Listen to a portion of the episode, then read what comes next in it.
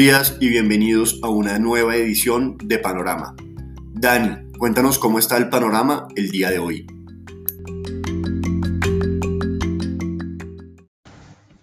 Muy buenos días a todos los seguidores del podcast Panorama de Global Securities, donde hablamos sobre la situación actual de los mercados. Hoy, 10 de mayo, tenemos un inicio de jornada indeciso, leves variaciones, por lo menos en los mercados internacionales, aunque con una importante y grave noticia en los Estados Unidos.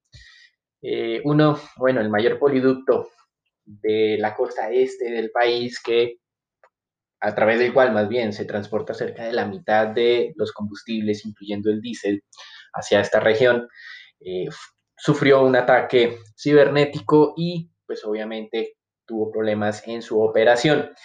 Algunos consideran que pueden levantar o pues eh, solucionar la problemática en un par de días, pero los expertos consideran que si eso llegara a tardar entre cuatro y cinco días, es decir, casi una semana, podría haber problemas de abastecimiento de combustibles en los Estados Unidos. El mercado petrolero, por supuesto, se está moviendo, los precios de la gasolina subieron hasta un 4%, apenas se dio a conocer esta noticia y pues entre más tiempo se demoren, obviamente mayores presiones tendremos. Justo en la semana en que se va a publicar las cifras de inflación del mes de abril en los Estados Unidos, eh, en que obviamente debido a esos efectos base, que ya no tuvimos deflación como en el año 2020, pues el indicador 12 meses se acelera y también pues por los incrementos de los precios de combustibles, ahora especulación que tendremos con este ataque cibernético puede hacer aún más eh, daño en estos ajustes de inflación de corto plazo. En las acciones, la semana pasada, y seguimos esperando todavía esa corrección del mercado en los Estados Unidos, no lo ha hecho. Standard Poor's 500 cerró un nuevo máximo histórico de 4.224 puntos. Durante la última semana se valorizó solamente el 1.2%, decimos solamente, porque tuvimos sectores muy fuertes como el petrolero, más de 5%, materias primas, más del 4%, telecomunicaciones también más del 4%, y lo que hizo que el mercado nos ganara más fue básicamente los sectores defensivos que prácticamente no cambiaron sus precios en términos agregados, salud, servicios públicos, se mantuvieron muy planos. En Europa también la buena evolución la, la tuvimos la semana pasada, índice stock 600 cerrando en un máximo histórico de 445 puntos. Se valoriza un poco más que los Estados Unidos, el 1.7%, por las mismas causas, materias primas, incluyendo el tema del petróleo. Y esta semana comenzamos con eh, estabilidad, futuros del Standard Poor's solo suben 0.1% y el Stock 600 está sin cambios. Una noticia muy interesante provino desde el Fondo Soberano Malayo 1MDB. Recuerden que este fondo malayo estuvo involucrado en un tema de corrupción en que sus gestores, aparentemente permitido por las compañías que les dan servicios, desfalcaron este fondo. Esas compañías que le dan servicios están recibiendo el día de hoy una demanda múltiple, son seis eh, procesos legales que afectan a nueve compañías financieras internacionales, dentro de las que más se destacan son JP Morgan y Deutsche Bank. El Fondo Soberano Malayo está buscando recuperar 23 billones de dólares. Ya el año pasado, hacia el mes de octubre, tuvimos una negociación, obviamente habiendo pasado previamente por un proceso legal entre este fondo o el gobierno malayo y Goldman Sachs. Goldman Sachs aceptó que va a resarcir los daños en cerca de 3 billones de dólares, pero nunca reconoció malas prácticas por parte de funcionarios que hayan permitido el tema de la corrupción en el fondo. Y ya en Estados Unidos van dos miembros de la Fed y esto nos llamó la atención, que la semana pasada comenzó Robert Kaplan y finalizó, bueno, fue más bien el día jueves, la del Brainerd, hablando sobre riesgos excesivamente altos que está tomando el mercado de capitales y que una corrección podría ser muy dolorosa. Ya lo hemos visto en diferentes frentes del mercado, en las emisiones de acciones, en esos nuevos vehículos de inversión conocidos como los SPACs, en las criptomonedas, en los NFTs, que son los non-fungible tokens, es lo que están utilizando algunos artistas para vender sus obras y cuando registran sus obras digitales y cuando registran precios como los 69 millones de dólares que vimos de una obra de Beatle, el mismo artista dice, estamos en medio de una burbuja. Pues los miembros de la Fed nos lo dicen la semana pasada. Lo bueno es que cuando lo advierten, pues el mercado en teoría está prevenido y se logra de alguna manera evitar el peor de los escenarios. En divisas, el dólar perdió la semana pasada de manera generalizada en el mundo, generalizada, casi generalizada, obviamente hay algunas excepciones en América Latina. El índice de XY, que mide la fortaleza del dólar frente a otras monedas reserva, perdió el 1.15% la semana pasada. Comienza esta semana en un mínimo de casi dos meses en 90.15 unidades. Todas las monedas se fortalecieron frente al dólar, todas las monedas fuertes, las monedas reserva como las monedas del norte de Europa, las monedas de Oceanía en las que tenemos Australia y Nueva Zelanda, eh, el euro y la libra esterlina también se fortalecieron y fueron, de hecho, las monedas que menos se fortalecieron frente al dólar y también el yen, pero todas sin excepción se fortalecieron y ya estamos viendo nuevamente esa idea de que Estados Unidos, si Estados Unidos crece, eso en algún momento va a ayudar al resto del mundo. Ahora estamos en esa parte del resto del mundo. Todavía no lo hemos visto con datos porque, como hemos mencionado, el mercado de divisas se anticipa. Esta transmisión seguramente para los mercados desarrollados la veremos en la segunda mitad del año, pero para los mercados emergentes solo se verá hasta el año 2023. Y a pesar de eso, también el índice LASI de monedas de América Latina se fortaleció la semana pasada. Se lo hizo un 2%. Obviamente, el que mayor jalonador de esta valorización de América Latina fue el real. El Banco Central de Brasil aumentó su tasa por segunda ocasión consecutiva la semana pasada en 75 puntos básicos y anunció que iba a hacer otro ajuste más porque la inflación en Brasil ya va por encima del 6%. Y también hemos tenido un buen comportamiento, tuvimos un buen comportamiento del peso chileno, impulsado pues obviamente por las cotizaciones del cobre. Mientras tanto, en América Latina dijimos que no era generalizado, casi generalizado ese fortalecimiento del dólar, porque el peso colombiano se debilitó 0.8%, el sol peruano el 0.6%, ambos países tienen una situación un poco compleja desde el lado político. En Perú tenemos elecciones, segunda vuelta, junio 6, donde el líder de la intención de voto es un candidato de izquierda, Pedro Castillo, eh, sindicalista que pues ha hecho unas promesas que desde el lado económico obviamente son muy peligrosas. La buena noticia para los peruanos es que la ventaja, por lo menos en los sondeos de intención de voto a favor de Castillo, se ha reducido de 20 puntos a 6.2 unidades, pero la candidata que está eh, luchando contra Castillo, pues tampoco es que sea eh, o que genere mucho optimismo, es Keiko Fujimori, obviamente pues asociada a un establecimiento que ha estado mucho tiempo en el poder y que no ha logrado eh, de alguna manera beneficios para la población. Entonces los inversionistas obviamente cruzan los dedos para que no sea Castillo, pero en caso de que sea el otro resultado tampoco es que sea, digamos, algo extraordinario. Mientras tanto, el Banco de Inglaterra, a través de su director, Bailey, advertía nuevamente a los inversionistas que ponen sus recursos en las criptomonedas diciendo, si usted lo hace, tiene que estar dispuesto a perderlo todo. Punto. También tuvimos una advertencia parecida por parte del director de la SEC. Este es el organismo que em, regula o vela por el cumplimiento de las normas en el mercado de los Estados Unidos. Gary Gensler básicamente reiteró que los que inviertan en esto no tienen ningún tipo de protección legal.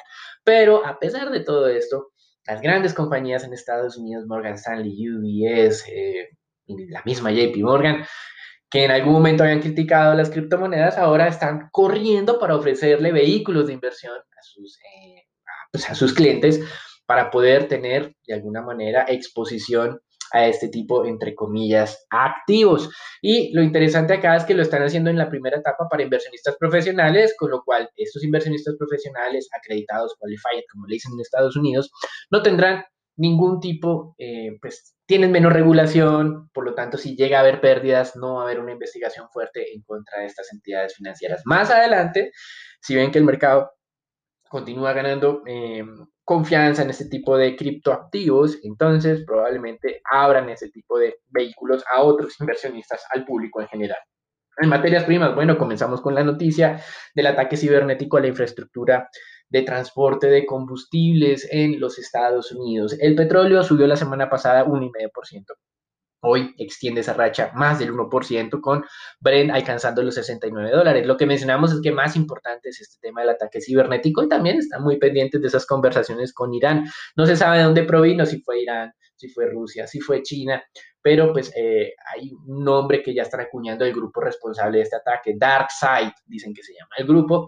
Veremos más adelante o en algunas eh, semanas eh, adelanto sobre esta investigación. Recuerden que también eh, tenemos eh, una investigación por cuenta del año pasado, el ataque cibernético a varias compañías y a muchas entidades del gobierno por parte de un grupo ruso. Mientras tanto, en renta fija, alta volatilidad tuvimos el viernes pasado con esa decepcionante dato de generación de empleo. Decepcionante porque el mercado esperaba un millón de puestos de trabajo, fueron 260 mil. 260 mil no es malo en un contexto histórico, pero pues obviamente frente a la expectativa fue un baldado de agua fría que algunos críticos de la administración Biden aprovecharon para decir que estos eh, programas de asistencia especial que ha lanzado la administración están desincentivando la búsqueda de empleos por parte de las personas que no lo entienden, que no lo tienen, lo cual fue rápidamente refutado por la secretaria del Tesoro de los Estados Unidos, Janet Yellen. Al mismo tiempo, eh, realizó declaraciones el presidente de la Reserva de Minneapolis, Neil Kashkari, quien pues, se ha caracterizado por criticar a sus compañeros de Reserva Federal, no por bajar las tasas, sino por no mantenerlas suficientemente abajo por un periodo prolongado cuando comenzó la administración Trump. Kashkari era básicamente el único que criticaba los incrementos de tasas y ahora, pues aprovechando la coyuntura, dice, mire, todavía necesitamos más estímulo monetario. Hay entre 8 y 10 millones de personas que aún no tienen empleos y que necesitan de una política monetaria expansiva para poderlos encontrar. Para finalizar, en el tema internacional tenemos emisiones importantes por parte de Amazon. Las compañías, a pesar de ese incremento de tasas que tuvimos durante los últimos meses, continúan buscando el financiamiento en el mercado de capitales. Amazon realizará una emisión, cerca de ocho tramos de deuda estarán siendo eh, ofrecidos durante esta semana, con lo que los expertos dicen que en total, en esta semana, habrán emisiones, incluyendo la de Amazon, grado inversión, por un total de unos 45 billones de dólares.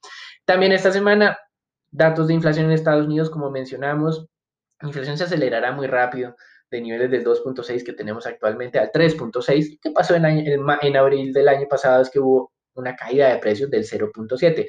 Así no hay inflación en abril de este año o no se haya presentado, la inflación o el, el, el dato de inflación 12 meses se ajustará en esos 0.7% al alza, es decir, sin hacer nada raro, los precios subirían, o más bien el indicador de inflación me indicaría que en los últimos 12 meses los precios han subido 3.3%. Ahora, con inflaciones normales mensuales entre 0.1, 0.2 o 0.3, pongámosle promedio 0.2, pues tenemos otros 20 básicos más, es decir, la inflación sin esfuerzo llegaría al 3.5%, el mercado está calculando el 3.6%, el riesgo es que sea aún mayor. Hasta aquí el reporte internacional, los dejamos con Daniela, Nicolás, Raúl y Marcela para que nos cuenten qué está pasando en Colombia, cómo sigue evolucionando el mercado y cómo va este tema de las negociaciones con eh, los promotores del paro.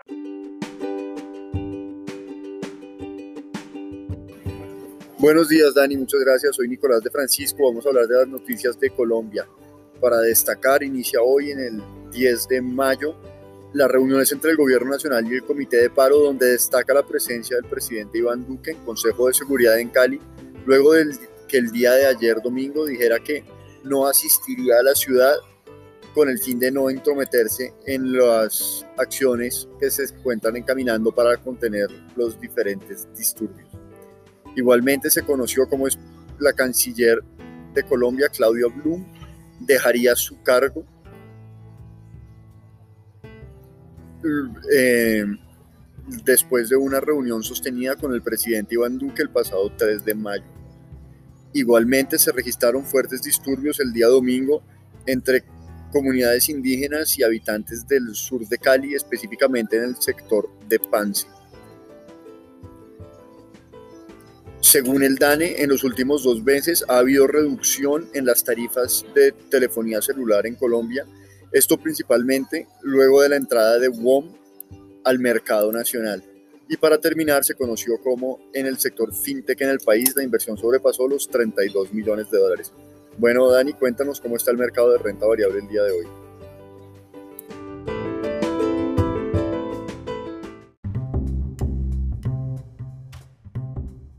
Buen día para el mercado de renta variable. Se negociaron en la jornada anterior 90 mil millones de pesos, donde la especie más transada fue Colombia Ordinaria con 15 mil millones de pesos negociados.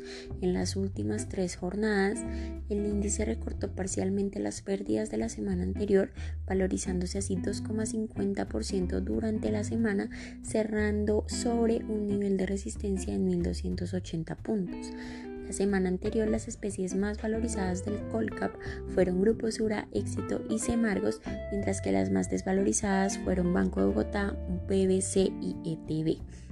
Durante la sesión del viernes, la especie que más se valorizó fue Grupo Éxito con un 13,74%.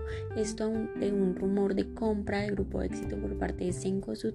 Según se publica en un periódico brasilero, Pau de Azúcar estaría evaluando vender Grupo Éxito y Cencosud sería el principal interesado. Sin embargo, esta compañía no ha dado ningún comentario y no ha habido ninguna conversación al respecto parte de otras noticias corporativas, Grupo Nutresa anunció el inicio del proceso de readquisición de acciones a través de los sistemas transaccionales de la bolsa, de acuerdo con lo establecido por la Junta el pasado 30 de abril.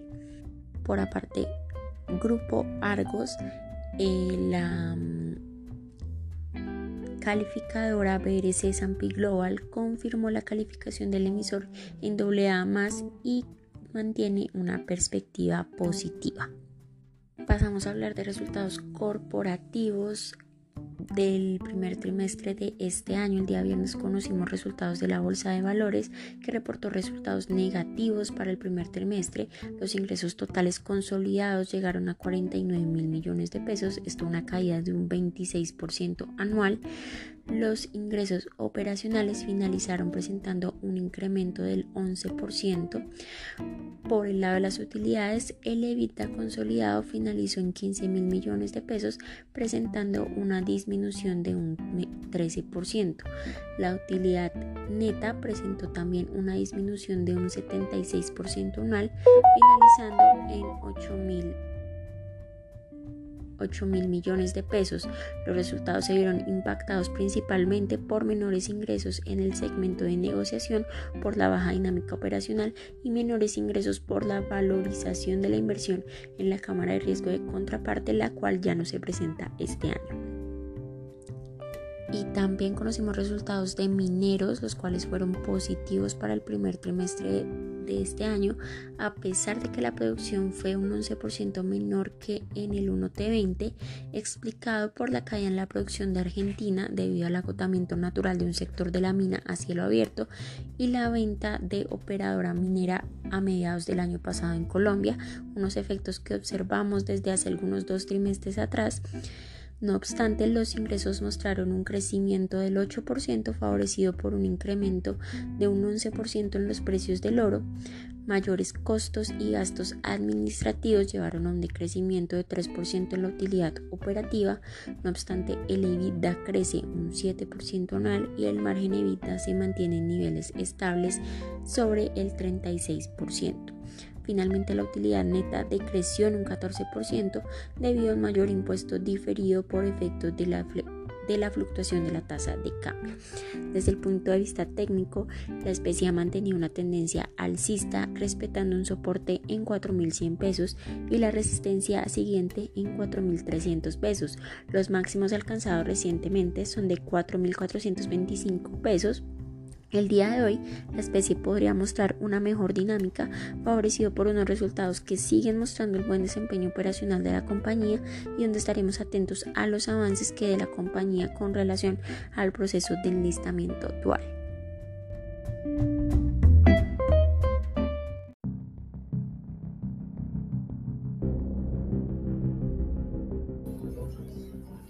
Buenos días Raúl, muchas gracias. Soy Nicolás de Francisco y vamos a hablar del dólar. En la jornada del viernes, eh, antes de cerrando semana, la apertura fue de 3.775 pesos con dólar, con una leve tendencia a la baja, hasta ubicarse en su cierre en los 3.750 pesos, donde el peso colombiano se valorizó en más de 25 pesos con respecto a su par estadounidense.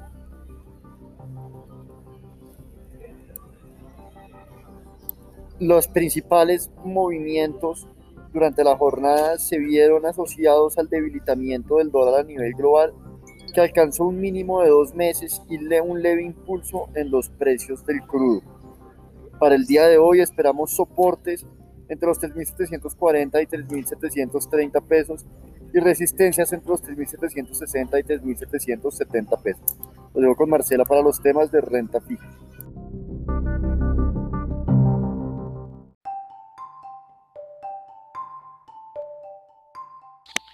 Gracias, Nicolás, buenos días para todos. Durante la jornada del viernes, debido a la oferta de títulos por parte de agentes locales, los segmentos medio y largo de la curva tesa fija ganaron 11,9 y 16 6 puntos básicos en promedio, por lo que la curva tasa fija se desvalorizó 11,05 puntos básicos en promedio de los agentes extranjeros no tuvieron mucha participación en la jornada, por lo que se observó volatilidad intradía.